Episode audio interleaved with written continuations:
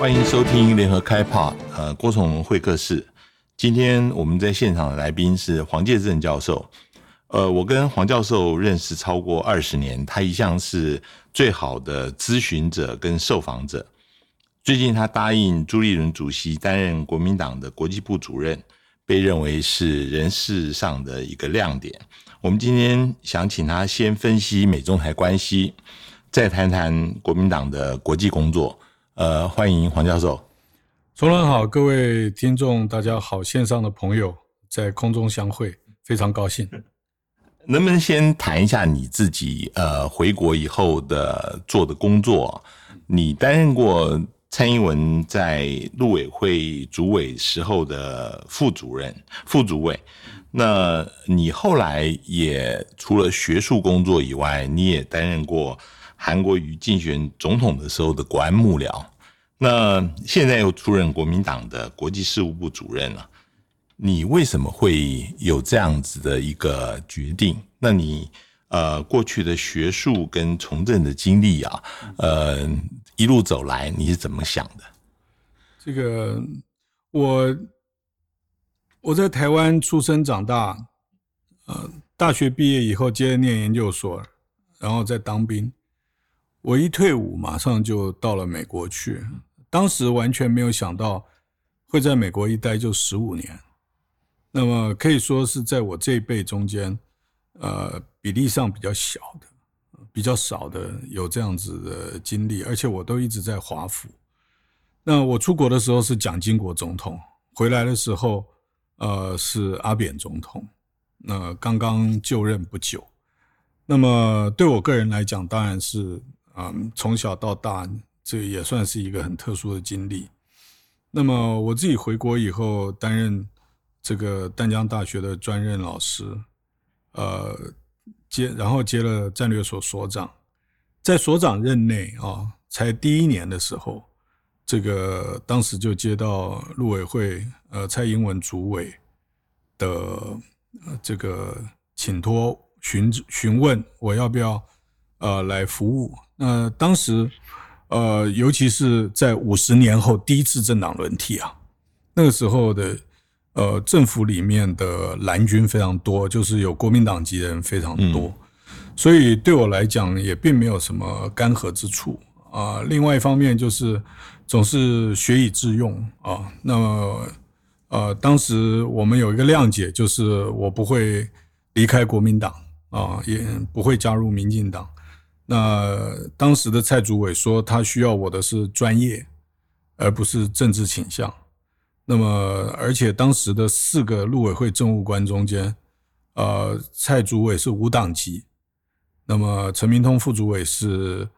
民进党。另外，刘德勋副主委跟我是国民党，嗯，所以在比例上也占了一半，所以对我来讲，心情上并没有什么政党色彩、意识形态压力。那么我就想说，我以专业来服务啊。那么当然时间并不长，主要是呃，因为我自己个人呢，于恒当时这个二零零四年总统大选两颗子弹，还有民进党会持续执政，那我觉得。呃，我如果留下来啊，很可能会有一些角色上面跟认知上面的压力，所以我觉得我就离开啊。那么回到学校，那么大概在呃六年前吧，那个就是国民党又再次的被轮替啊。那么我就感觉到好像呃在国际上还有两岸上面，台湾慢慢走向一个危险的境界。所以啊，这个在二零一九年，那么一直到暑假之后，啊，暑假之前我就到美国去走了一趟，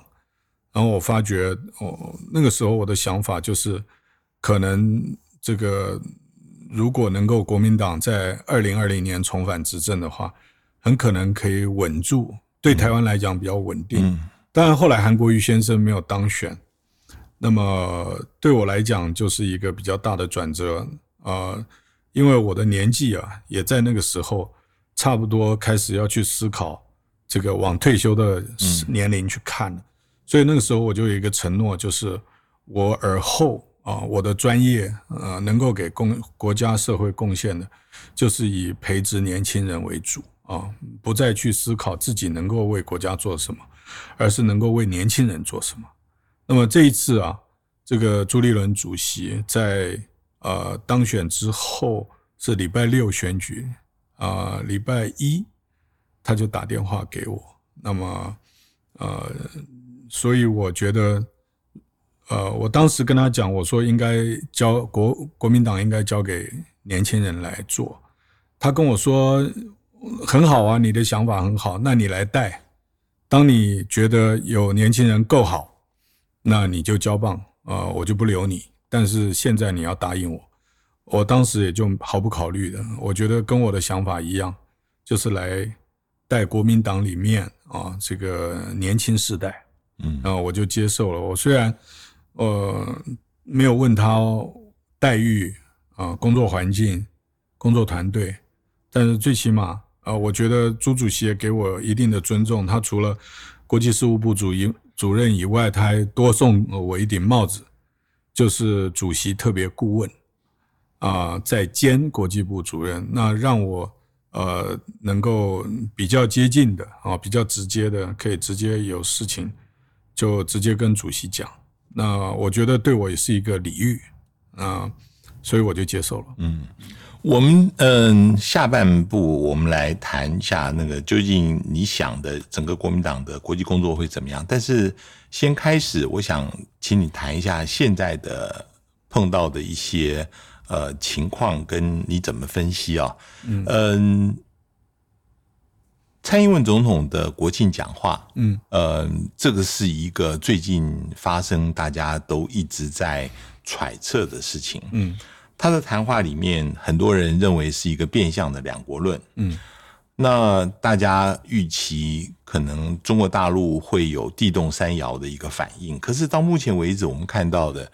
就只有呃马晓光国台办发言人两次反应，然后再加上外交部的反应，基本上没有。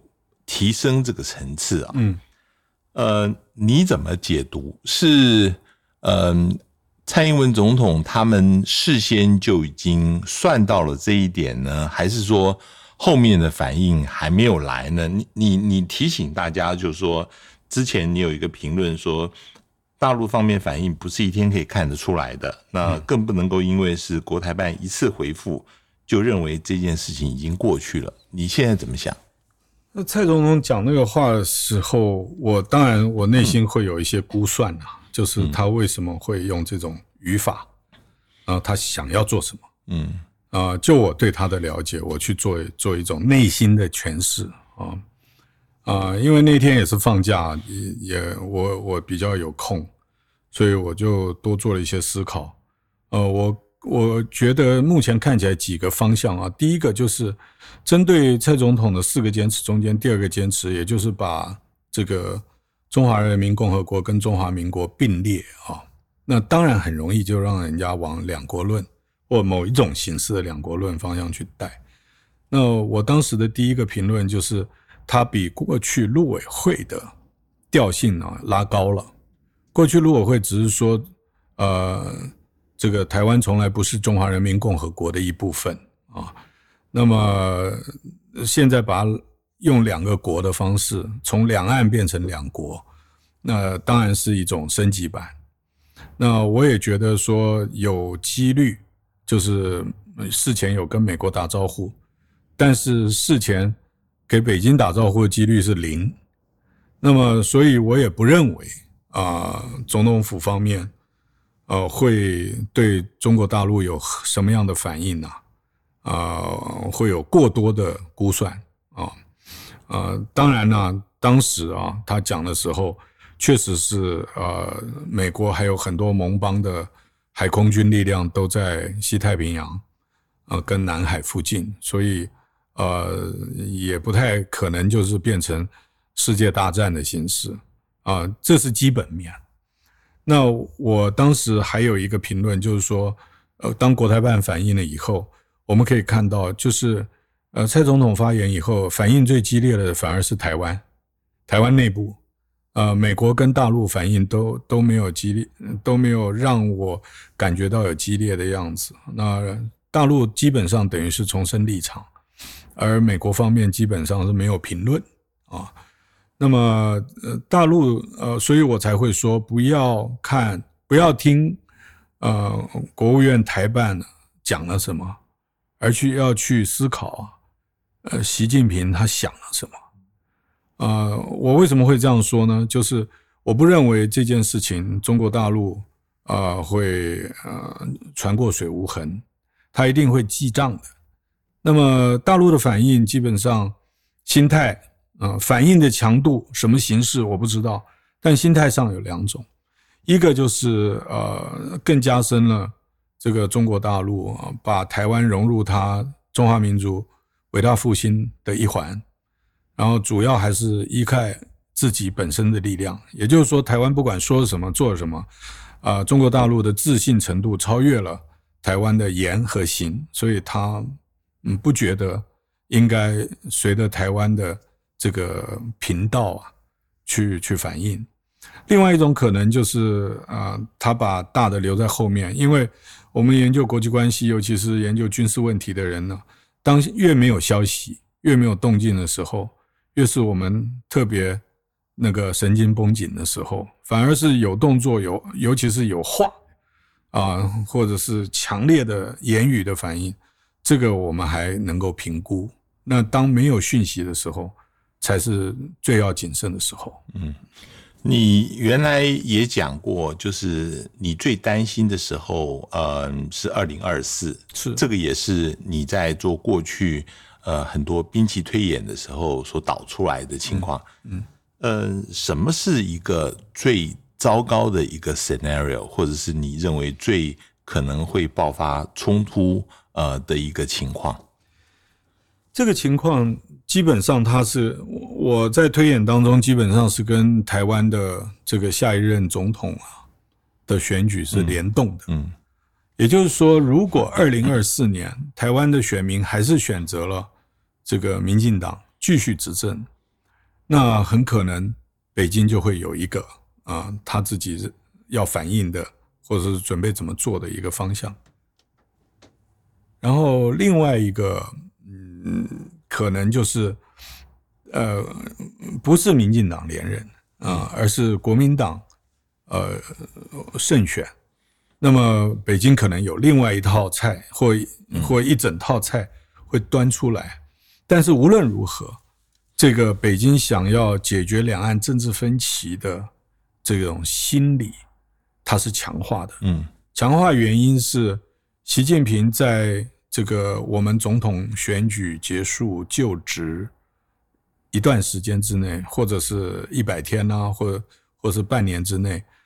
几乎就等于习近平他的任期啊，第三个任期啊，要迈向一半了。那如果他在二零二七年想要呃这个结束第三任期的时候，呃要离开这个中央工作啊，那他势必差不多二零二四、二零二五就要有所铺陈啊，以其在二零二七年之前能够有样一个他所渴望的一个结果啊，可以的可啊。那么，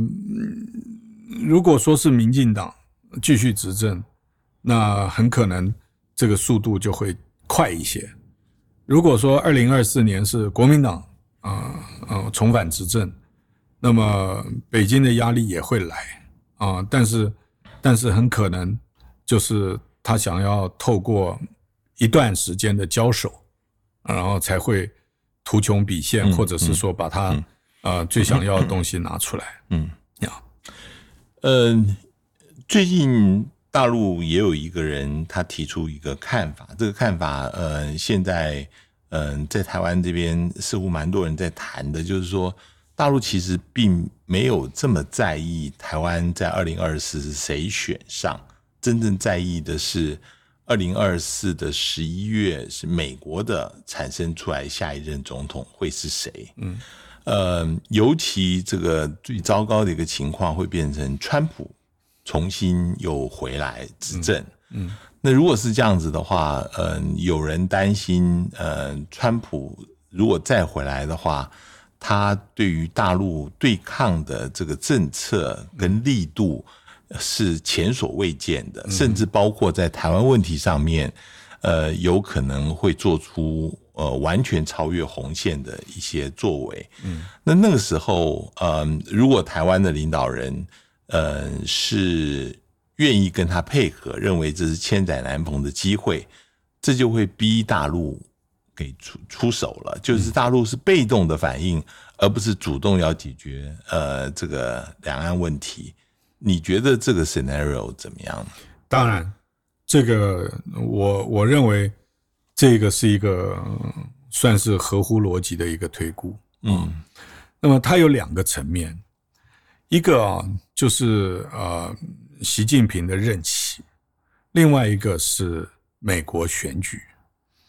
那这也就是为什么我把二零二四年啊，就是说并不完全是在年头啊，而是会往年尾去推的原因。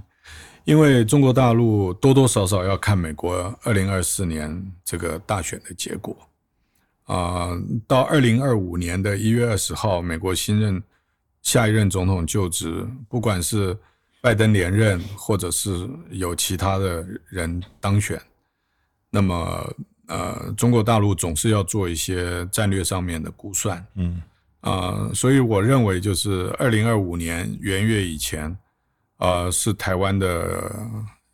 一个一个窗户，嗯。呃，在这个之前，如果呃两岸不是往僵化、呃激化。或者是强烈对立的方向去走，那么也许呃，在美国总统选完了以后，我们还有一点游刃空间。那么，如果是 worst case scenario，就是川普又回来，然后他又认为这个台湾牌啊，呃，是最重要也是最好用的，嗯，一个刺激北京的力道啊。如果那个时候的氛围是如此。啊，那台湾等于就被迫要向这个嗯中国大陆啊啊，因为跟美国站在同一条线上，就跟大陆会采取啊相对比较强硬的立场。嗯，那逼到北京啊，变成就是像您讲的，或者是大陆的这个就是这个知知名人士啊，网络人士讲的，就是会往。这个大陆被迫要把武力统一的这种方这种时程往前提，嗯，那台湾最重要最重要就是不让战争发生，嗯嗯，呃，这个所以所以当然最坏的情况战争就是会发生，而且距离现在时间很短，那这个时间又刚好跟国防部邱部长上个礼拜。所讲的二零二五年不谋而合，那么距离现在只剩下四年了。我们的社会，我们的民众，啊，我们即使把军队随时战备，把它打一百分好了。我们现在除了国军以外，所有的全社会各个方面、各个机关，对于四年以后的准备啊，都是不及格的。嗯，那么这也是我为什么我觉得。呃，朱主席呃找我来，我非常非常期望，就是说我能够再贡献一点力量，然后把国民党变成一个稳住台湾的一个力量啊！我脑袋里面完全没有说，哎，我将来可以担任什么职务啊？然后要选赢以后会怎么样？完全没有。我想的就是如何让国民党可以成为一个稳定台海的一个。坚定的力量，嗯，然后，呃，预防战争的力量，呃，我们再把时间拉回到现在啊，就是说，嗯，以目前美国对于中国大陆的政策看起来是越来越强硬，嗯，而且是呈现一个对抗的方向去走。那有人，呃，如果是从民进党的立场来看，他觉得这个是对于民进党，呃。越来越有利的，甚至他会觉得对台湾越来越有利，因为基本上，呃，美国呃对于台湾的安全承诺会越来越加强。可是从你刚刚的论述来看，嗯，你觉得是呃是危险的，嗯，而且这个情况呃越来越不利。那嗯，在这个情况之下，国民党要怎么办？因为嗯，现在似乎呃整个在华府，大家呃似乎民进党的整个的说法是甚嚣尘上，大家都。都买单，民进党的说法。最近，呃，美国前国务卿莱斯还认为，就是议事的悲歌其实是有跟中国大陆唱和的那个味道。嗯，那国民党要怎么样挣脱这样子的刻板印象，或者是说，呃，怎么样子让美国认识到，其实在这个情况，国民党其实。将来的执政其实是一个负责任的，呃，是一个对美国也有利的。更重要的是，美国现在跟中国大陆是在呃，在对峙，在在在呃对抗的一个情况之下，怎么怎么说服美国？嗯，如果打个比方吧，这个川普时期，尤其是川普四年任期的后面。后段呢是等于是跟中国大陆开始这个强权竞争呢，从贸易战二零一八年三月开始逐渐加剧的，以后这个运用台湾牌去刺激北京的力道也越来越强。那么 那个时候感觉好像台湾甚至跑到美国前面去对北京呢这个喊话或者是校正。那么拜登总统呃胜选以后，现在看起来台湾好像是躲在美国的后面，但是还是。向北京校正啊，这个什么遇到压力不屈服，嗯，那么也没有想要做任何的工作重启两岸的对话，甚至两岸避险机制是不是能够呃有所呃呃这个预先的设想，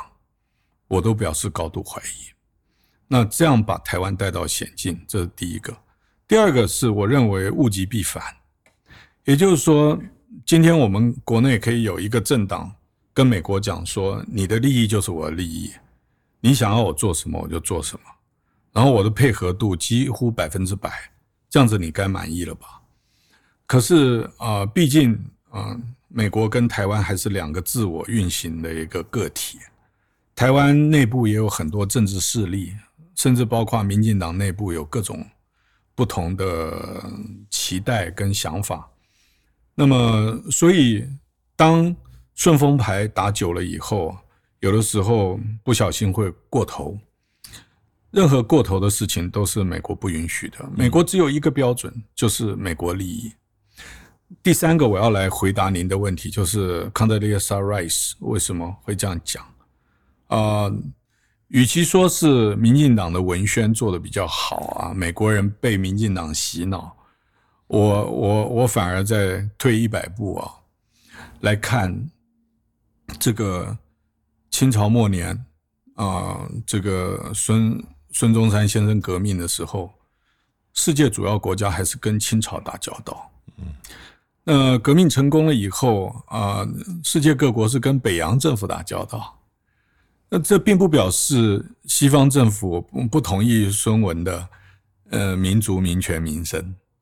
而是他为了本国利益，他必须跟当时掌权的人往来。嗯，那么所以，与其说是康德丽莎·瑞斯被洗脑，我觉得民进党大概也没那个武功。嗯，而是啊，不管我们从 The Rise of Falcons 或者是 Neo Con 的这个 grouping 来看哦，康德丽莎·瑞斯是一个标准的美国爱国主义者。所以，既然那么爱美国，他就是要推进美国的利益。他要推进美国利益的话，他就不容许任何人啊，包括如果我认为他康德丽莎·瑞斯跟很多的美国人，包括现在在华府，大部分的声音都认为台湾要稳住啊，美国甚至要帮助台湾稳住。嗯，那要稳住，凡是让现在执政党、让民进党难堪，呃，或者是呃支持率偏低啊，或者是呃造成他没有办法稳住台湾的任何力量，甚至美国会去帮助他压抑那些声音和力量，为的是美国的利益。嗯，呃，我不从来不觉得美国真的很讨厌国民党。如果要讨厌的话，也只是说国民党跟中国大陆还有对话的空间，不是百分之百的被美国人掌控。嗯嗯。那这个我也没有办法啊，这个各国有各国的利益啊，但是我并不认为是因为民进党的大外宣做到无与伦比，而是美国他明明知道民进党还会再执政两年多嘛，啊，那你现在他不可能去帮了国民党去把民进党搞弱，因为二零二四的五月二十号以前。就是蔡英文啊，嗯，所以所以美国为了他自己利益而做的，我想讲大话一点的话，我体谅美国为了他自己的利益而做出伤害我的事情，嗯，但是我要告诉美国人的，就是你现在在支持的，啊的力量有可能会使你的利益受损，啊，而国民党会是一个。永远可信赖的一个 partner，嗯，主要是这个这个讯息，嗯，嗯，当然，在现在的情况，很多人会说，嗯，赶快要加紧对美工作，尤其是国民党在美国的代表处，应该要赶快设立，嗯，让美国越来越多人能够听到另外一方面的故事，也就是国民党版本。对于台湾现状的一个诠释，跟国民党对于未来的看法，呃，这要怎么做？就是说，呃，现在目前，呃，大家都提到，呃，我想朱主席也提到，就是对于美国工作会变成最优先。嗯哼，你现在是国际部的主任，嗯，要怎么样子呃来着手？我可以这样讲啊，这个嘴巴说不如呃有行动啊。呃，朱主席在呃就职后的两天，呃，我们国际呃工作小组就召开第一次会议，也针对呃将来的驻美机构有所讨论。那么，当然政党之间有攻防哈。那么我自己也上任，今天才第十天。那么还有。一些细部的还在规划，但是方向在。其实，其实我接任，我我接到他电话之后，到我就职啊啊呃，就是也就八天的时间啊。那么我当然会有所思考，所以在第一次召开会议的时候，我已经把我整个部署啊都跟主席报告，然后他也同意。那么也有很多外交。国防还有各个领域的这个前辈啊，这个大家一起来共同讨论。那么基本上，呃，现代技术已经可以让很多讯息的传达，呃，不需要啊。有些时候有人传达会慢，我有些时候要快速传达的话，必须靠现代的通讯技术或者是社群媒体，这是一个。第二个就是有人在华府跟没有人在华府差别很大，嗯，所以呃，这个朱主席念之在之，在很早以前，啊，他还没有宣布竞选的时候，我就听他呃过去的幕僚讲，就是说朱主席意志坚定，一定要在华府设处啊呃，那么我本来还想劝他说，是不是不需要那么急，但是他很急，那后来他说服了我。哦，我觉得有人在就是不一样。嗯，但是第三点我要讲的，就是不是国民党有一个办公室啊，就是万灵丹，然后很快就可以大家一起转向，然后立竿见影。嗯，这看不到的。华盛顿这种所谓的这种既有印象啊，你说要要改变，本来就很难。第二一个，我们要认清美国现在对中国大陆高度敌视的一个事实，啊，所以任何那个不跟着他一起骂共产党、不跟他一起反中的，他就先把你降了二十 percent 的这种这种防护，他就会对你有隔阂啊，这点我们都知道。但是社畜一定会设，而且是在年底之前。呃，我们再来，我就是也借重伦的这个原地啊，等于是公开了，就是我们嗯之前讲的啊，就是呃国际工作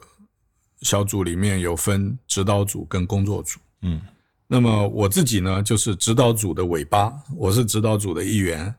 但是我又是工作组的工头，那由我带了我的工班呢。去执行，我叫做集体智慧啊，专人办事啊，这八个字。那么，所以呃，大家在媒体所听到，国民党将来会派特使到美国，这个特使就是我们指导组里面的人，嗯啊。那么，但是驻美的机构是我的工作组的人，嗯，所以大家有一个印象就是啊，好像过去国青联合。驻美代表处啊，有一个代表啦，有一个副代表啦，再找几个人秘书。呃，我们的作战模式不一样。那基本上，呃，我们常驻的人是工作阶层，也就是我国际事务部出去的啊的，等于是外管。嗯。那么，但是外交政策不是由外管决定，嗯，呃，而是由外管来传达。那么，我们是用这个观念来。那么，所以将来的特使第一棒啊是主席亲征呐，那所以我们在年底以前一定会把办公室开好，嗯，筹备好主席访美的工作，嗯，那么主席去的时候，呃，我们的特使会陪他，我个人呢，如果学校同意我请假，我也会去，那么借由那一次啊，正式的宣布我们的。社畜的正式成立啊，那么另外就是拜会，呃，做一些有意义拜会啊，呃，以及发表演讲，希望能够让华府听到、看到，呃，国民党呃浴火重生以后再出发的印象。那么随后呢，我估计大概，呃，我们的特使啊，呃，一年至少有十个月都会在华府。跟美国各地，嗯，要，嗯，对，所以这个是已经都未来可能要要协调一下，要排班，这个特使就轮流的会去，对不对？其实，其实因为每一个，因为我们跟美国，我我我是认真做对美工作，我不是要去搞什么美中台关系，每天都绕的这种什么战略政治议题来打转。因为其实我自己也做过这个五年多的这个外交工作嘛，啊，我一直认为我们跟美国的的关系啊是多面向的，所以我们应该会有包括科技的、农业的、啊环境的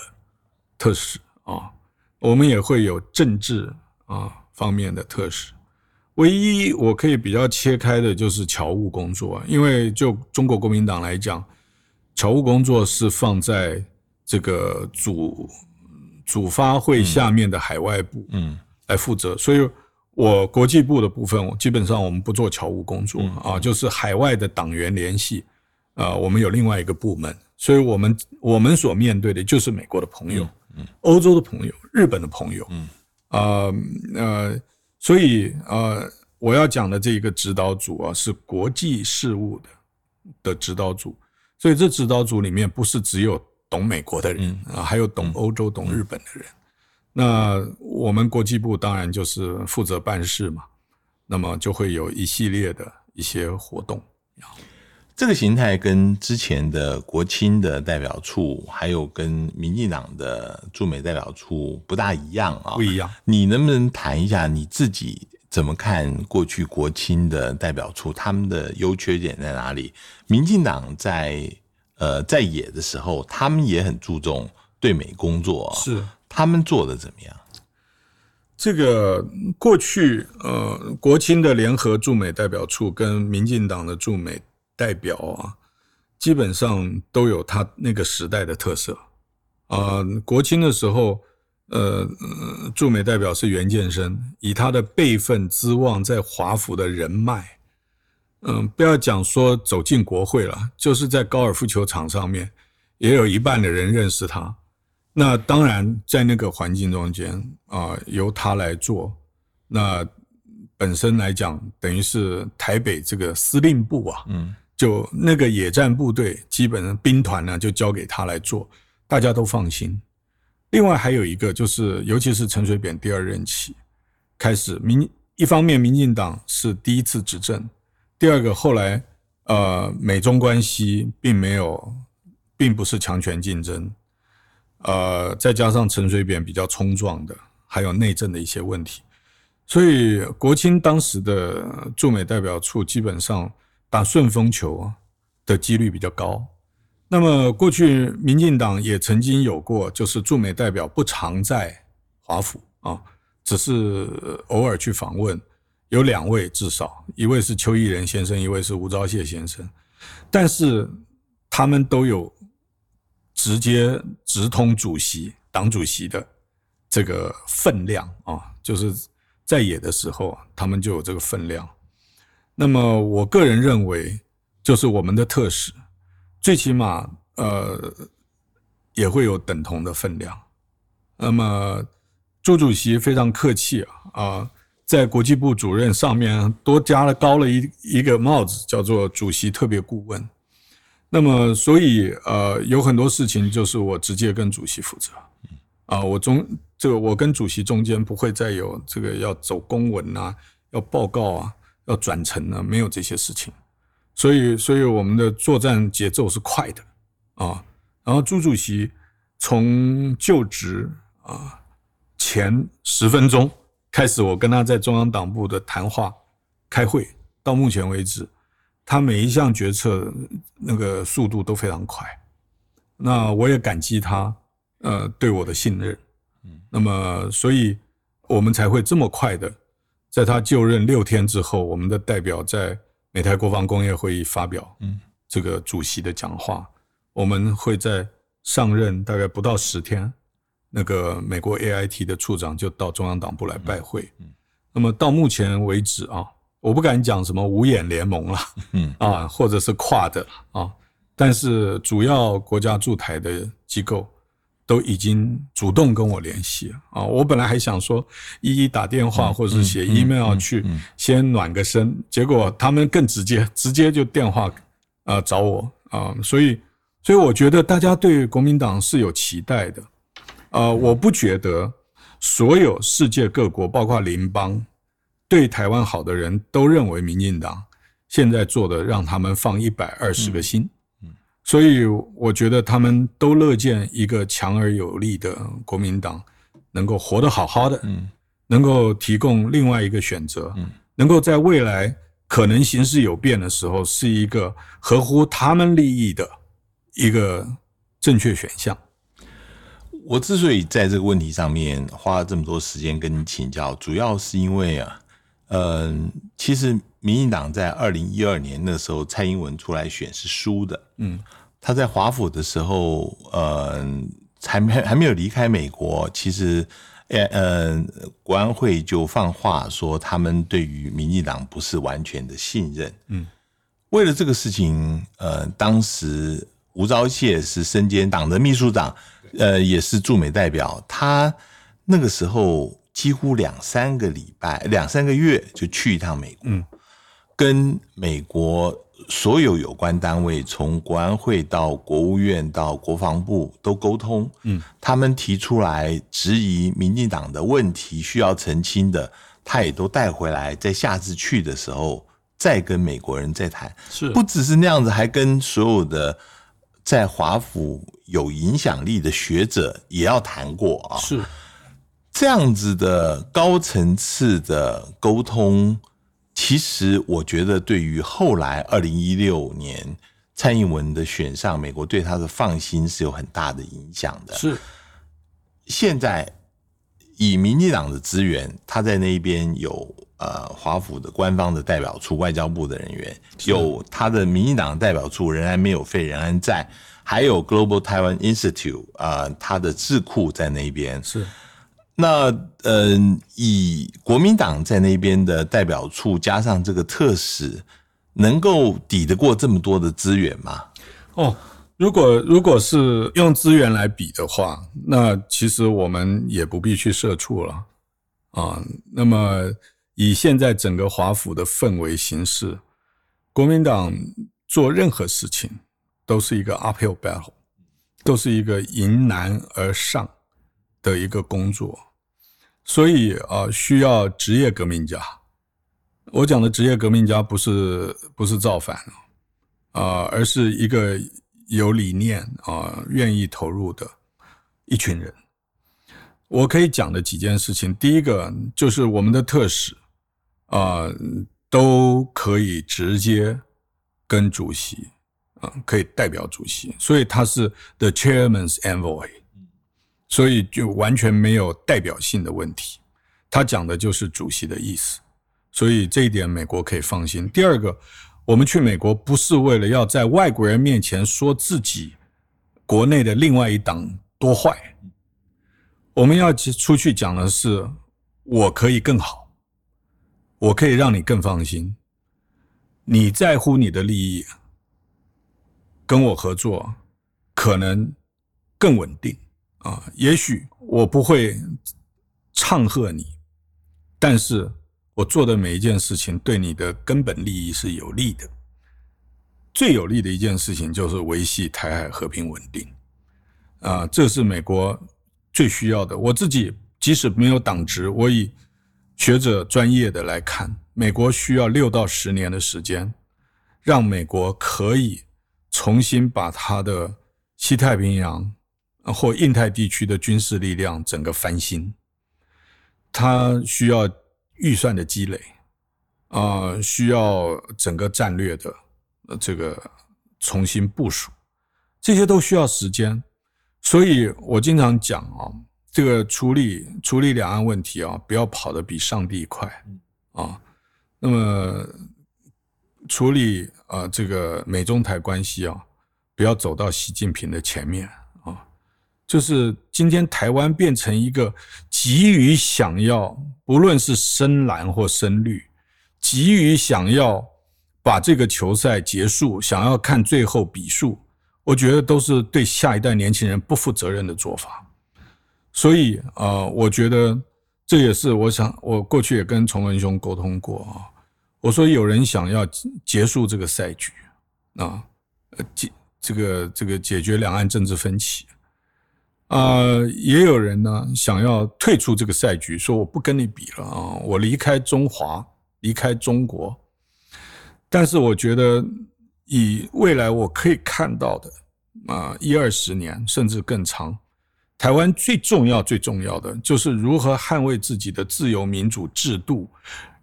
要捍卫这个制度，要捍卫自己的生活方式，我们就要想尽各种办法，让赛局可以延长，甚至无限。所以叫做 the infinite game。台湾只要不打，两岸只要不打，台湾就会更幸福。只要动手，它幸福指数远低于现在。那如何让他不打？不是完全跟着美国呐喊啊，或者是跟美国结盟就可以处理的？因为我们面对的是我们经济上面的命脉的两岸经贸。所以视而不见，啊，去这样处理两岸关系，终究对台湾是危险的。任何一点风险的增加，都会让我们年轻人不敢买房、不敢结婚、不敢生小孩，甚至还要想三十六岁以前会不会就轮到要去被征召，去应付战争的状况。所以这个是我的想法。嗯。我我最后想问你，就是说，呃，除了台美关系以外，当然在这三角里面很重要还有两岸关系。是，那呃，当然这个呃，你的国际部主要当然是负责台美关系，但是你觉得在两岸上面，嗯，这个之间有什么样子的关系？是，呃，我们跟大陆之间应该是处于一个什么样情况之下来做沟通？你之前有提到。呃，其实在这个某个程度上面，其实应该要有一些呃避险机制或者 CBM 呃信心建立的措施，或者是任何一个情况的沟通。嗯，我们在做这样子的沟通的时候，嗯，对美国来讲，会不会也会引起美国方面的呃猜忌，你怎么看？如果台湾想要走到两岸避险机制，呃，或者是呃某一种战略性的谅解，当然会引起美国非常高的疑虑。但是我现在完全不担心这个事情，因为两岸关系现在已经 low 到不行。那能够做到最基本的后疫情时代，让两岸人民宗教、教育、体育、经贸的交流，还有航班，嗯，能够恢复到这个不要讲二零一零到二零一二那种高的水平啊，能够到这个二零一六年的水平啊，我我都会觉得需要一段时间。所以，不管是再担忧或是担心国民党的人，我觉得国民党在两岸上面的交流变变成是再重新要打基础，因为两岸关系的好坏最基本最基本面，我写过无数篇文章，就是两岸人民互不讨厌，两岸人民不认为不视对方为敌人跟仇人，这个是约约制。政治决策者的一个很重要的因素。如果两岸关系一直在键盘上面互互骂，然后让两边的人互相藐视或者是仇视对方，那给决策者的讯号是不一样的。所以，我觉得在可预见的未来，就是朱主席的这个任内来讲的话，我们基本上是回归基本面，就是把地基啊再重新打一遍，不会碰到高政治上面。符号性的问题，因为因为我们这样觉得，就是这些基础牢固以后，才有可能谈其他。如果现在就开始想说要去打一些高层次的问题，而没有基础的话，那基本上自己晚上睡觉也不会很有把握啊，不如不做啊。今天非常谢谢黄先生教授，呃，来到工程会客室，呃，这个希望他以后工作能够非常顺利，希望以后还有机会请您来。谢谢，谢谢，谢谢，也谢谢各位听众的收听，我们下次见。上网搜寻 VIP 大 U 店 .com 到联合报数位版看更多精彩的报道。